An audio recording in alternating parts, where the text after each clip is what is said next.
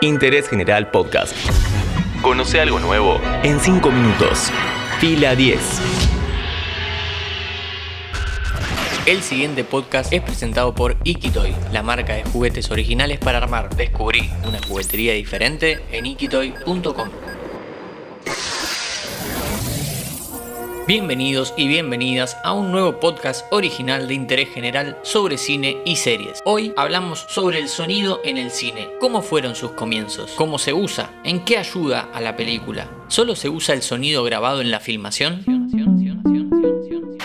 Hagamos un repaso rápido. Desde que comenzó el cine existió la necesidad de que las películas tuvieran sonido. En los comienzos del cine mudo, en las salas de proyección había una persona o varias acompañando el video con música en vivo. En 1913, Thomas Alva Edison, un inventor que le gustaba bastante el negocio, intentó fusionar dos de sus creaciones, el kinetoscopio y el fonógrafo, para que exista una perfecta sincronicidad entre imagen y sonido. Y logró algo hasta ahí.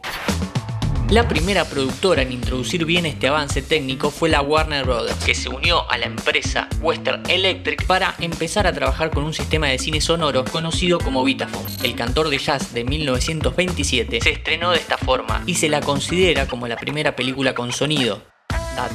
El Vitaphone se lo dejó de usar un par de años después por lo complejo que era. Según los libros, hay dos formas en que el sonido puede aparecer en una película, de manera diegética y de manera extradiegética. Palabras complejas para explicar algo más sencillo. Si el sonido proviene de la escena, es diegética. Por el contrario, si el sonido está por fuera de la misma, es extradiegética. Pongamos un ejemplo. Un hombre y una mujer arreglan un encuentro. El espectador ve cómo el hombre camina ansioso por su casa, mientras se prepara pone a calentar el agua del mate y pone música de fondo. Todos esos sonidos que escuchamos provienen de la escena, por eso son diegéticos. Vamos a complicarlo un poco entonces. Mientras él realiza todas las acciones, vemos como ella recién se despierta, se da cuenta que es tarde y empieza a hacer todas las apuradas. Pero lo que escucha el espectador es la canción que el hombre puso en su casa. El sonido de las escenas donde está ella, entonces es extra diegética, porque no salen de su entorno. Muchos directores de cine juegan con estos elementos y lo hacen de forma maravillosa. Para no irnos muy atrás en el tiempo, en 2017 se estrenó Baby Driver. El protagonista de esta película, Baby, es el chofer de una banda criminal. La particularidad es que sufre de tinnitus, una enfermedad que hace que escuche un pitido permanente en sus oídos y para apagar ese sonido escucha todo el tiempo música desde su iPod. Gracias a este elemento, el director Edgar Wright juega permanentemente entre las canciones que escucha Baby y las acciones que realizan los otros ladrones. Wright es un exponente moderno en el arte del montaje desde el sonido. Recomendación. Además de Baby Driver, mira Son of the Dead, una comedia de zombies que tiene un clímax en donde se mezcla Don't Stop Me Now de Queen con el asesinato de una horda de monstruos.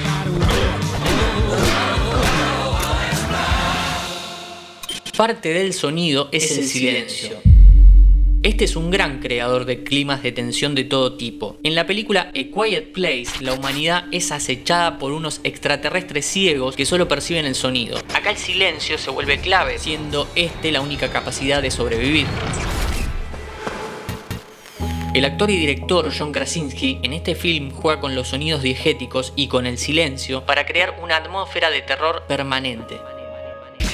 Los sonidos que aparecen en esta película también son fruto del talento de los artistas del Foley. Este trabajo viene evolucionando desde los radioteatros y consiste en crear sonidos semejantes a lo que vemos en pantalla. Por ejemplo, dos mitades de cocos golpeados en la arena producen el sonido que escuchamos cuando vemos cabalgando un caballo.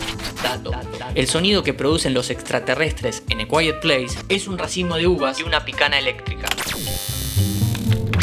Lo mejor que podés hacer un domingo a la tarde es poner en YouTube videos sobre cómo se hace Foley en las películas. El complemento de la imagen, el que amplía los límites de la pantalla, el que soluciona problemas narrativos y el que influye en el espectador de forma inconsciente. Hoy en Interés General hablamos sobre sonido en el cine. A este podcast lo presentó Ikitoy, la marca de juguetes originales para armar. Descubrí una juguetería diferente en ikitoy.com. Interés General Podcast. Encontrarnos en Spotify, en Instagram y en interésgeneral.com.ar.